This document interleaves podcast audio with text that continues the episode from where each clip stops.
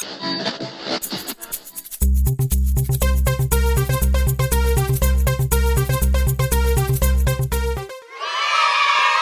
à toutes et à tous et bienvenue sur cette émission qui sera présentée en 8 épisodes et qui traitera de la musique. Plus précisément, il s'agira de savoir si elle a réellement sa place dans les écoles publiques et privées, ou si au contraire elle devrait être enseignée seulement dans les établissements spécialisés.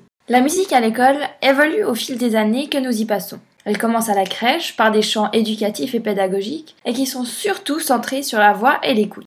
Puis, plus nous grandissons, plus nous changeons de registre et de technique. Arrivés à l'école primaire, nous avons toujours du plaisir à assister aux cours de chant, bien qu'il ne s'agisse plus du tout de la même chose. La difficulté du travail augmente avec les années. En effet, lorsqu'on arrive à une certaine étape de notre parcours scolaire, le contenu des cours de musique change. On apprend le solfège, contrainte pour certains, plaisir pour d'autres. On apprend également à reconnaître certains styles de musique comme par exemple le baroque, le lyrique dans la musique classique. On nous enseigne aussi le chant et l'utilisation de différents instruments. Cependant, certains estiment que les cours de musique à l'école ne sont pas suffisamment poussés. Effectivement, nombreux sont les établissements dans lesquels on bâcle ou encore on néglige l'importance et l'impact de la musique sur notre esprit ou encore notre capacité à assimiler les éléments qui nous sont enseignés dans les autres cours dits fondamentaux. Le fait d'apprendre à écouter, à jouer d'un instrument de musique ou tout simplement à avoir le sens du rythme nous aide à développer toutes sortes de capacités utiles dans tous les domaines. La maîtrise de la voix, la mémoire, qu'elle soit musicale ou non, et plein d'autres encore peuvent être pratiques et efficaces dans la vie de tous les jours.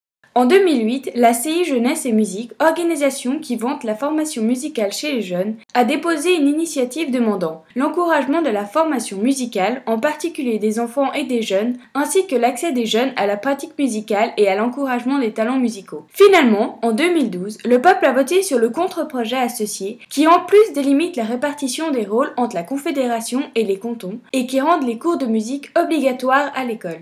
Améliorer l'enseignement de cette manière, c'est aussi permettre à certains élèves particulièrement doués d'être encouragés à poursuivre leur talent comme on le fait avec par exemple les jeunes sportifs. Toutefois, le temps d'enseignement à l'école n'est pas extensible. Toute augmentation du temps pour la musique se fait au détriment de l'enseignement d'autres matières. L'objet de notre émission se portera donc sur ce compromis. La musique a-t-elle réellement sa place à l'école? Merci de nous avoir écoutés et rendez-vous dans le prochain épisode dans lequel nous nous rendrons dans une école enfantine pour recueillir l'avis d'enseignants et d'élèves.